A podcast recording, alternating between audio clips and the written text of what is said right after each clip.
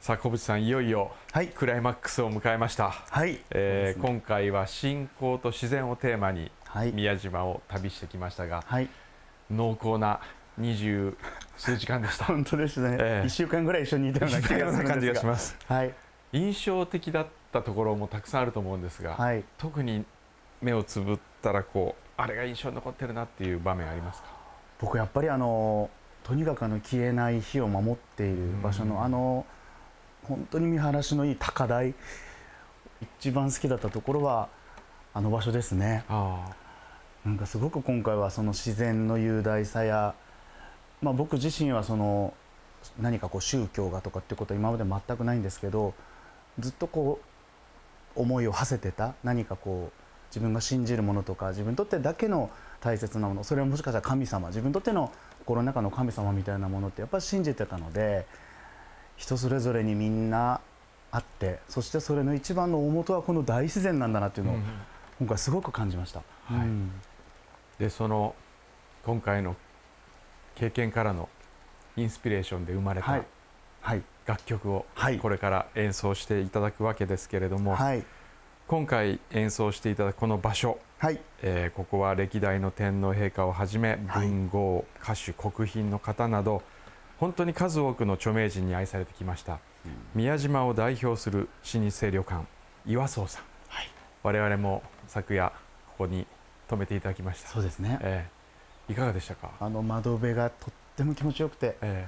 なんといっても景色風光。これなんかこの光の柔らかさはやっぱりあの木々があってその間から来る光っていう直接的なものじゃないなんか優しさみたいなものがずっとこの岩荘さんの周りにあるのでどこ歩いてても気持ちが良かったですね。今日はですねその岩荘の女将岩村玉樹さんをお迎えしております、この度ありがとうございました。お世話になりました。この場所なんですけれども宮島の原始林が奥に広がってそしてその麓にあるこの流れてる川は何川っていうんですか？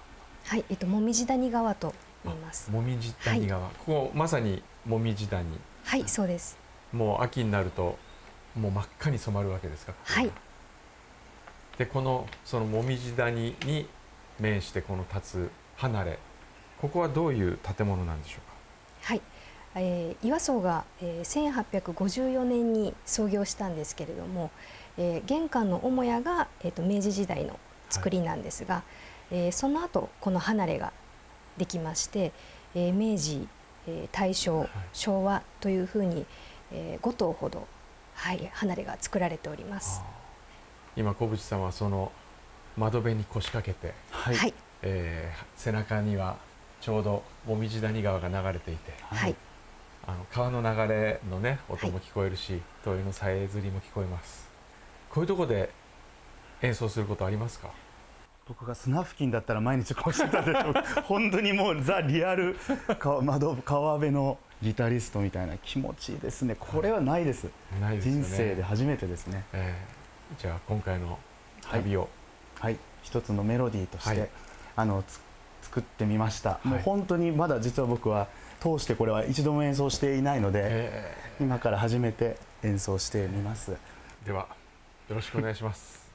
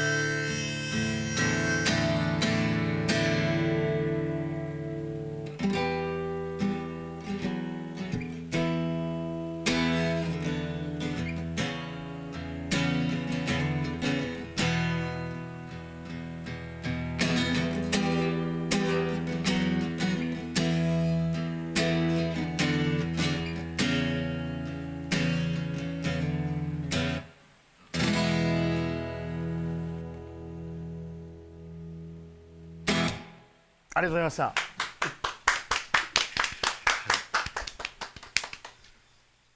今日は自然と信仰をテーマにお送りしてきました。